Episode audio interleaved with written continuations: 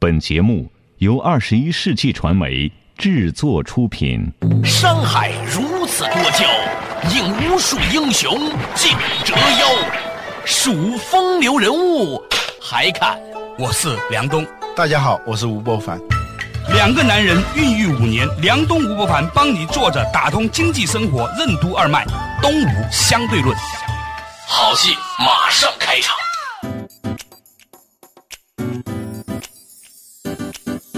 坐着打通经济生活任督二脉，大家好，欢迎收听《东吴相对论》，我是梁栋，对面的依然是二十一世纪商业评论发起人吴伯凡，老吴你好，大家好。哎，这两天呢，我去参加某一个电视节目的录制，有一件事情呢令我热泪盈眶，是个什么事儿呢？话说有一个年轻的英语教师，他呢发现自己有一种远古时期人们留下来一种能力，就是在黑暗之中对空间的把握能力特别强。比如说他在夜晚啊去走过一个地方。走过之后，他就不会碰到那个地方了，他就能够几乎是不用眼睛就能知道位置、方向怎么走。嗯，他觉得自己特别有这个天赋，而且他又很喜欢攀岩。他后来发展出了一种特别强的能力，你知道攀岩吧？嗯，攀岩呢不是有很多触点嘛，对吧？找不到触点你就没法攀了嘛。对，这个人他能做件什么事情呢？那天他们就做了一个实验，把那个攀岩的那个点呐。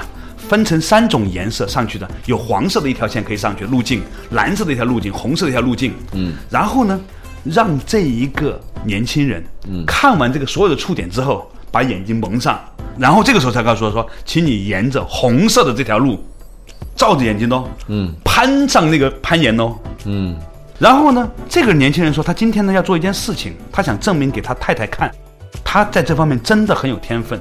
但是呢，这个年轻人他面临一个生活的困境，因为他攀岩呢没有固定的收入，他太太呢希望他呢回去照顾孩子，然后在一个小城市里面呢做一个稳定的英语教师。嗯，于是这个年轻人呢就用盲攀的方式。爬了上去，你知道吗？嗯，那个岩壁不是九十度，是四十五度。这个四十五度不是往前的四十五，是往后的四十五度。就换句话说，他在攀的过程中，好几次是整个悬空的，嗯，就靠两个手指抠着，嗯，而且要闭着眼睛。他必须像壁虎一样的，像有吸盘是一样的，就贴在那个上头。对，嗯，然后呢，他攀上去之后，他最后还是决定放弃他的这项事业。他要回去和他太太呢过一个在小城市里面的小生活。嗯，现在讲起来一点都不感动了。但是当时这个现场上呢，我居然泣不成声，我感动的。嗯，我不知道是哪个点，也可能是我生理周期来了，你知道吗？总而言之，当时呢一下子击中了我那个东西。我几乎哽咽的告诉他说：“兄弟，千万不要放弃你的人生理想。有许许多多的人觉得人生呢面临 A 或者 B 的选择。嗯，我心里面觉得我想走 A，但是现实生活希望我走 B。于是最后呢，我妥协了，我走了 B 这条路。嗯，我当时跟他说：你千万不要这样想。”实际上，所谓的 A、B 选择啊，往往是因为我们自己的智慧不足，很可能还有一种所谓的 C 的道路，你不知道。嗯，所以呢，千万不要让自己为了迎合某一些的现实生活的压力，放弃你的天赋。嗯，千万不要。嗯，所以我今天想跟你聊一个话题，就是我发现现实生活当中啊，总有很多年轻人在二十五岁到三十岁之前，他们呢，其实多多少少已经知道自己的天赋了。但是呢，发现这个天赋不怎么挣钱。市场经济是什么呢？就是供给和需求之间能够形成一个平买卖关系的买卖关系，它才有市场，才会交易，你的价值才会被实现。对，如果只有供给没有需求，那你这个供给对于市场来说是没有意义的，但对你人生来说，那是完全是另外一回事儿。对，后来我们又发生了另外一个事，我再补充另外一个故事。第二个故事，后来又来了一个年轻人，这个年轻人是个理科男，但是特别喜欢读书。后来那个编导呢，就在书店里面呢，找了八千本书放在那个书架上，然后由我们几个人呢随手挑出了一百本，问他这本书是什么，他能告诉你这本书名字叫什么，作者是什么，译者是谁，哪个出版社，甚至是这本书后面多少钱，他可以全部一百本书一本都不差告诉你。他不是刻意背，你知道吗？因为他太喜欢看书了。但是呢，这个年轻人呢，坚持在湖北武汉开了一家很不赚钱的书店，越做越亏，越做越亏。所以呢，正在面临一个选择，是不是要把这个书店关门？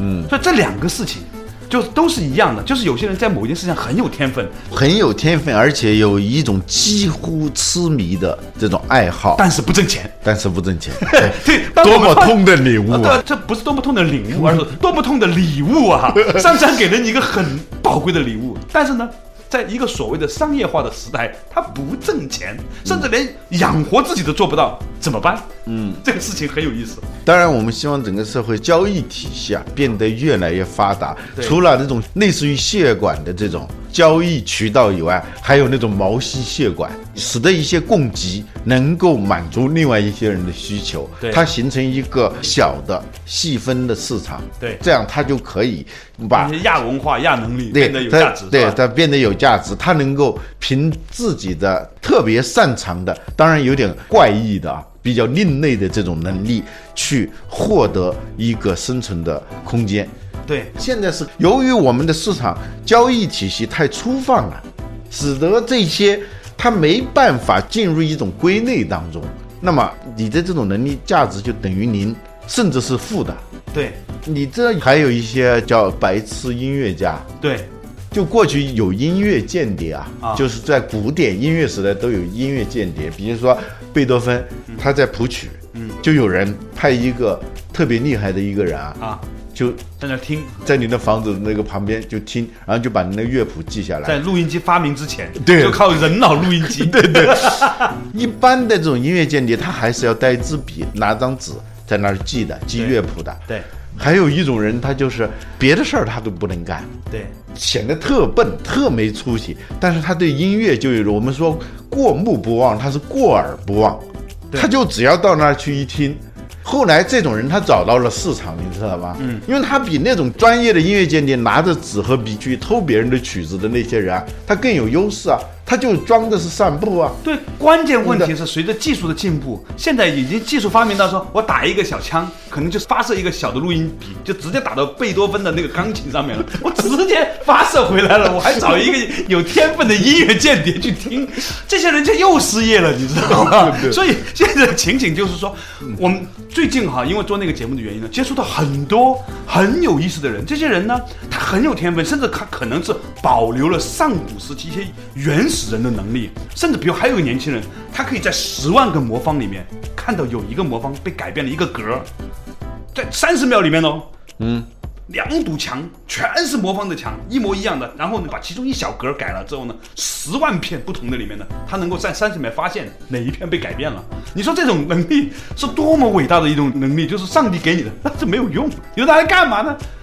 你拿个个高成像扫描一对比不就完了吗？呃，我们又回到那个话题，供给和需求的话题啊。你看过一个电视剧叫《暗算》，看过没有？看过啊，王宝强演的那个这个听风嘛，听风，你说这个人啊，在那个村子里头，因为他是一个弱智，加上那个双目失明嘛，对，那就是说，这是一个完全没有生存能力的，只能靠人养活的一个人。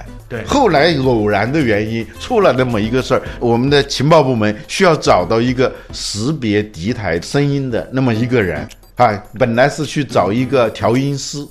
就是钢琴的调音师叫罗三耳，为什么叫罗三耳？就他有第三只耳朵，他能非常准的识别这个钢琴哪儿出现了问题，他能够调出来。但那个人又被敌人给暗杀了以后，后来这个很偶然的原因就找到了这么一个王宝强所扮演的这么个人。呃后来这个片子还被拍了个电影嘛？对对对就是周迅和梁朝伟演的嘛，对对对，他是通过弹钢琴发报，就是说一个人在那弹钢琴，弹钢琴的时候，他由于那个手指故意制造某种外人听不出来的那种声音，那个人就能够知道变成。某种的编码，呃编码完了之后对呢，可以发送。对这些东西呢，就是在变成电影情节是有用的，嗯但在现代社会里面越来越没有用。不你看，对不起，我一定要打断你了。稍事休息，马上继续回来。坐着打通经济生活，任督二脉，东吴相对论。科技和商业的发展正在怎样联袂扼杀着人类能力的多样性？单一而标准化的社会评价系统为什么是对人类的无痛截肢？为什么说科技在让人类的能力不断延伸壮大的同时，也在让人类慢慢退化成一个技术嫁接平台？什么是人类永远无法被剥夺的能力？欢迎收听《东吴相对论》，本期话题：空心人。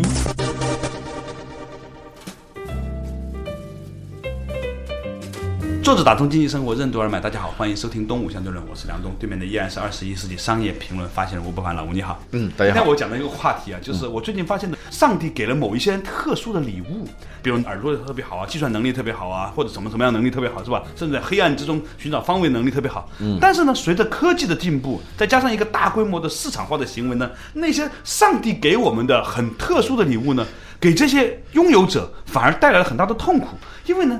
他们这些能力呢，未必能换钱，但是呢，他又知道自己有这些能力的时候，他的天分，他到底应该在这个天分之中坚持，还是放弃自己天分，变成一个普通的在市场环境活得还不错的人？这于是就引发了我们今天的讨论。嗯，我们总是相信，在互联网时代，由于这个通信越来越发达，交流越来越发达的时候，供需信息之间的不对称逐渐在被消除。嗯，就某一个特殊的，甚至是非常另类的。一点用处都没有的东西，很可能在远方另外一个需求方啊，能够跟它形成一种关联。这是互联网的一个最神奇的地方吧？就是那个王宝强演的那个陆家炳阿炳嘛，阿炳啊，南方都把双目失明的人都叫阿炳嘛。对对对，就那个阿炳，本来是一个最不具有养活自己能力的这么一个人，最后他变成。非常有钱的一个人，他工资高的吓人嘛，他比那个所有其他人的工资还要高嘛，因为整个这个情报所几十个人干的活不如他一个人干的，就这是他的一种特殊的能力嘛，就是他的价值得以实现嘛。对，那是因为有那么样一个平台和机会，在电影电视剧里面我们看到了他的可能性。嗯，但是在现实生活中，你知道有很多人的能力，你真的不知道他该怎么办。比如说我之前提到那个朋友，他真的。就有那种在黑暗之中寻找方位的能力，他可以把这个能力变成那个盲攀啊。嗯，还有一些人呢，他看书，尤其是对现代的很多知识分子的书，很冷门的书的那种鉴别力和记忆力，他又不是大众的。嗯，那这种人呢，他就很喜欢这种书。嗯，那天呢，我们还了解到一个人，那个人是干什么的呢？他有非常强大的这个数学运算能力，十五的二十五次方是多少？嗯。他就开始念，然后十七的二十一次方多少？开始念，就是你说在一个有计算机的年代，它有用吗？可能没什么用。这些大脑它只能有一个用，就是到人类行为研究所被人研究。但是，但是这我觉得很可怕，你知道吗？我一直坚持生物多样性需要保护，人类能力的多样性也需要保护。你知道生物多样性有多重要吗？对呀，我给你举个例子啊，嗯，比如说我们。整个大自然里头有各种各样的物种，我们呢按我们人类的标准就进行分类嘛，嗯，哪些是可以吃的，是有用的东西啊，哪些是没用的东西，哪些是害虫，哪些是益虫，对，等等，我们这是以人为中心的，以人的现在的知识和理解力来看的，对对对，其实也许对人类将来最有用的东西，是我们今天。不知道或者知道了，完全不以为意的那种东西。对，曾经一二十年前，在东南亚的那个水稻，突然之间全部得了一种什么病，它就成片成片的水稻，就还没有抽穗的时候呢，就全部枯黄。它不是由于害虫造成的，是由于这个物种本身的退化。它当年是一种杂交而成的嘛，嗯，到一定时候，它就一代一代的，它就开始退化了。退化的时候。就这是无药可治的，你知道吗？就是完全没有办法来治这种这种病啊，是他在刚刚杂交基因形成的时候就已经注定了，再过多少轮回，他就会没药可救的。对，就像竹子摘下一根竹子的时候，它一百四十年以后它又要开花的，开花就要死掉的，是吧？对，就咪咪躺在妈妈的怀里数星星嘛。对对。咪咪躺在，您继续。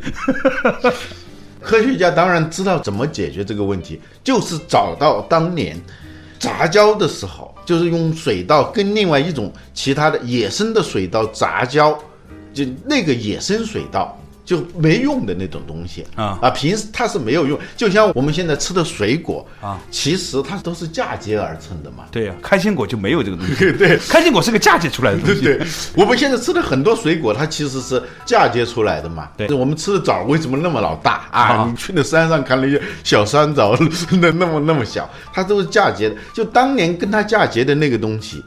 找到那种水稻，重新再来杂交，就可以解决这个问题。要不然的话，本来是很丰产的一种水稻，最后就没有了，这是多可怕的一件事情啊！所以你想说的就是说，有一些能力，你现在觉得它没有用，啊但你得保留着，说不定哪天就成为了人类的你知道后来是怎么解决的？啊？他们就去找，但是由于大家都忘了这个事儿了，嗯，因为都没想到它这个周期很长，大家就到处都在开垦荒地。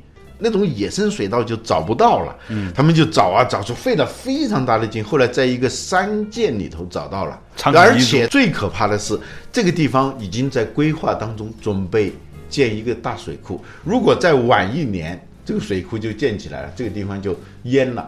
就找不到那个野生水稻了。嗯，这个东西表面上是没有用的，实际上是老天爷存放在那个地方，它在关键的时候能够救我们的，就像那个诺亚方舟上放的那些东西，你不知道哪个东西有用的。现在就是这个情况嘛。嗯随着人类的科技的非常发展，市场的大规模的这个有效的运作，哈，越来越多那些很有天分的人和事物呢，变得没有什么用。比如说，比如说办法进入这个标准化的体系。对呀、比如说你不开车，我没法跟你讲啊我开车我知道。嗯现在呢，大概人类还有百分之七八十的人可以不借由 GPS 把车开回家。嗯。现在这还算是百分之七八十。嗯，再过个七八十年呢，可能人类只有百分之零点几的人可以不借由 GPS 开车了，就能自己把车开回家，而且能够用手动挡的人，可能就是特异功能人士，你知道吗？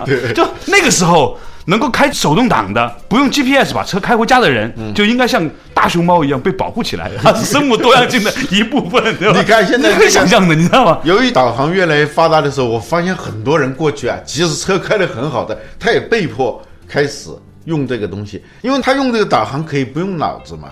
对，就不用脑子，其实是个什么呢？我觉得是一种机器对我们的人格里面的某一些常识和本能的一些阉割，你知道吗？你知道麦克路汉把这叫无痛截肢，啊就是说用这种技术啊，对我们进行无痛截肢，就悄悄的把我们的腿给锯掉了，或者悄悄的把我们某个能力给锯掉，你一点儿都不知道。当然，比如说有一天小心撞地球，或者是那种突发的那种灾难的时候啊别的不说，其实城市可以一夜之间回到蛮荒时代。对呀、比如说高德地图和百度地图突然一夜之间全都不干活了，呃是吧？所有地图公司都不干活了，或者看你们这帮人怎么办说突然一下子一个城市的电力系统一下崩溃了。啊？只有少数不借由 GPS 的那些人可以把车开回家，吃上一碗泡面。哇！稍事休息，马上继续回来。坐着打通经济生活任督二脉。我们今天讨论的就是正在消失的那些人类的本能，变成了一种稀缺的资源。科技和商业的发展正在怎样联袂扼杀着人类能力的多样性？单一而标准化的社会评价系统为什么是对人类的无痛截肢？为什么说科技在让人类的能力不断延伸壮大的同时，也在让人类慢慢退化成一个技术嫁接平台？什么是人类永远无法被剥夺的能力？欢迎继续收听《东吴相对论》，本期话题：空心人。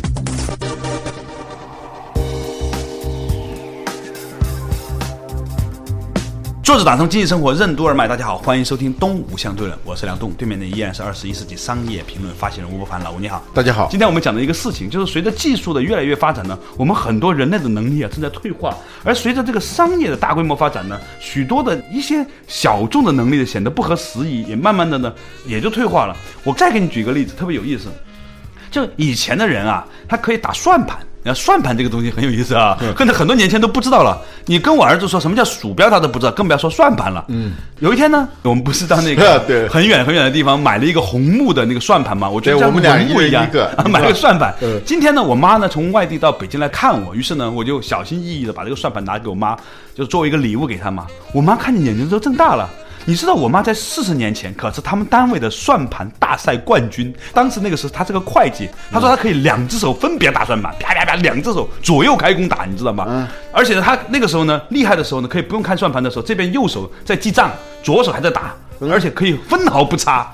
你知道我小时候见过那种打算盘，我就觉得了不起啊！啊他只看账本啊不看算盘。对我妈就这样的人。啊，对，那个打的就是行云流水。对，那个简直像一个魔术似的那个感觉。我小时候就特别佩服，有朝一日我能像他这样。结果由于这个计算机的出现，现在算盘整个就不需要了，是吧对？你会打算盘吗？因为你上学的时候还学过吧？完全忘了。哦，我还学过。我现在我发现我还能够打加法，一点问题都没有。减法就够点呛了，乘法就根本不会，除法那就完全不知道据。说用算盘可以开根号，你知道吗？对，我哥哥就可以用算盘开平平方，你知道吗？啊，用算盘开平方。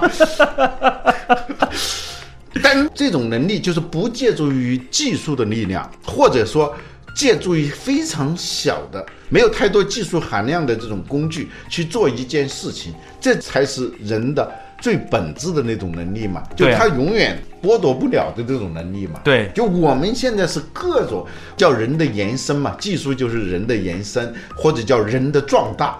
这个壮大并不属于你，你是用通过不断的并购各种能力，用各种技术手段并购到自己身上来，实际上都是一些身外之物。有一天这个东西没有的时候，你就什么都不是了。你发现，你就是个平台，一个光溜溜的平台。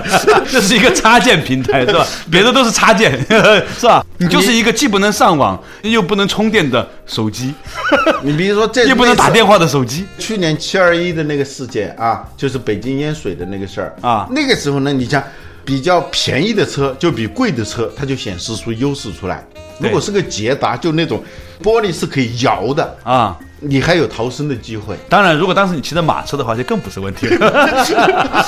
我在九三年到北京的时候啊，还真的在长安街上看见有人骑着马车，你知道吗十？二点都有。对呀、那个时候经常看见。那个时候我们从广州来，觉得很诧异啊，在长安街这种主干道上，有一个人啪一下，那个马车屁股后面拿一个塑料布还兜着，他 他可能会拉屎什么的，是吧？就这个事情，也就发生在我们大学时期、哦。那好多开保时捷、开那种什么叉几的那种车，最后只要电子系统一坏，就活活的闷死在里头，你根本没有办法。就我们拥有的技术的东西越多，一旦这个东西消失的话，我们身上的身内之物就越少，这是一个很可怕的。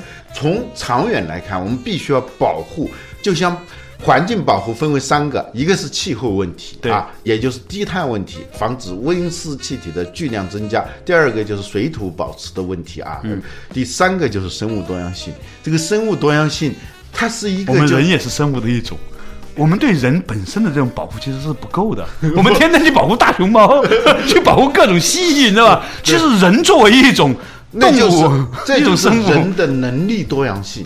就我们现在这个社会的评估系统变得非常的单一，对呀、就是说你必须要在人才市场上可以交流的。那个摊位上，他要找各种各样的就分类的那种能力，当然也出现了一些很多新的什么 CAD 呀、又是什么什么软件设计等等，做很多新的过去没有的，但是过去有的那些东西，珠算的没有人招了。还有这种你刚才说的种种能力，在黑暗状态下，甚至在绝对黑暗状态下，你还能够保持这种敏感。你知道这种能力有多宝贵吗？一旦人类出现那种极端的天气灾害、地质灾害，甚至还有战争，这种能力就非常非常对，那个人自己说了，他说去做过一个测试，才知道这个是远古时期那些最优秀的猎人才会有的一种能力。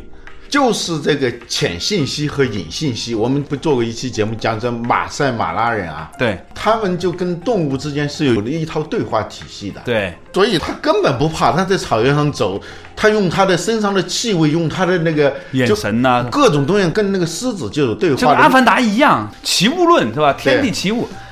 那天我们还看到一个人，那个人也很厉害，你知道吗？嗯他是个什么呢？他是个盲人。后来呢，他发现自己有种能力，他就任何一个东西，比如一个杯子、一个水壶在面前，他透过一吹，他就可以透过这个吹气的反应，声波或者气流，嗯，去感知这个物体的形状。然后呢，他已经是个盲人的情况之下呢，在他的脑里面会合成合成一个形状，一个形状出来，然后他告诉你说这是个地球仪啊，这是个风扇，这是个自行车，这是个水杯，他不去摸它，不没有就吹气，啊。但是这种能力也没有了，它没什么作用，可以说，因为它大部分只是只是说，眼下没有什么用处，就像那刚才说的野生水稻，眼下没有用处的东西，我们就去破坏它，就灭绝它。最后当你在某种情况下真的需要它的时候，没有了。就唯一有一个人，那天我们看到，唯一有一个人那个能力，也许将来还真的挺有用的。他的听力特别好。嗯比如说你有五颗骰子放在桌面上，有一二三四五朝上，对吧？嗯然后呢，他那个射钟转过去之后呢，他就开始转。嗯然后呢，啪扣在那儿，他可以告诉你有多少个点。因为他的每一个骰子在里面转了多少圈，他听得见。五个骰子 在骰盅里面转了多少圈，他啪，他定在那儿，他听得见哪一个是在朝上的。你打开就是这样，只有这个能力，也许可以去澳门 找一份工作。很快的那些保安就会把他拒之门外。还有那种就通过按电话的那个音，啊知道是什么号码的，对，这也不算是一个非常特别的能力啊。但是绝大多数人都没有。不是周鸿祎有一回啊被人给 搞了一把，他按了一下，别人就根据他的那个声音啊就把他的电话号码给破译出来破译出来放到网上嘛。就这种能力，其实我觉得人类的这个能力真的要保护，就能力多样性。对，我们说商业确实是改变了世界，但是商业对于世界有很多东西它也是毁灭性的。对我们今天讲这个话题啊，不是只是指某一些有特异功能的人士，他们应该受保护。我的重点是，其实我们每个人身上都有一些能力，包括比如举一个例子是吧？可以不用戴眼镜把一个书看清楚啊，可以不借 GPS 把车开回家呀，这些你觉得没什么用的能力，甚至正在消失的能力，也可能我们把它再过个三五十年。它就变成了特异功能了，所以呢，我们对于自己与生俱来的这些能力还是要保护的。我的重点是每一个人身上的这些能力都要保护你。说 Google 眼睛出来了啊啊，它又会剥夺我们很多能力。对因为你过去没有这个 Google 眼镜的时候，我们有的这个能力啊，它逐渐被那个眼镜儿给外包了。嗯，一旦被外包，你就被掏空一部分。我们人的能力就像一个仓库一样啊，嗯，逐渐的，今天被外包一部分，搬走一部分，明天最后就变成一个叫空心人。有个德故诸法空相，这句话是对的。对，那得诺贝尔文学奖的一个诗人叫艾略特，他写过一首诗叫《空心人》。他说现代社会啊，一九四八年的时候，他写这个诗，那个时候还没多少技术，他就在哀叹人类正在变成一个空心人。他我们是稻草人，我们是空心人，我们身上充满了稻草，我们无依无靠啊。然后他最后那个结尾的时候，他说，当世界结束的时候，不是轰的一声，而是嘘的一下。就不知不觉我们的东西就没了，就它不是轰的一下就炸了，它是嘘，就就什么都没有，就就散场了，就这种感觉。算了，别看天鹅了，带你去吃烧鹅吧。感谢大家收听今天的《动物相对论》，下一期同一时间再见。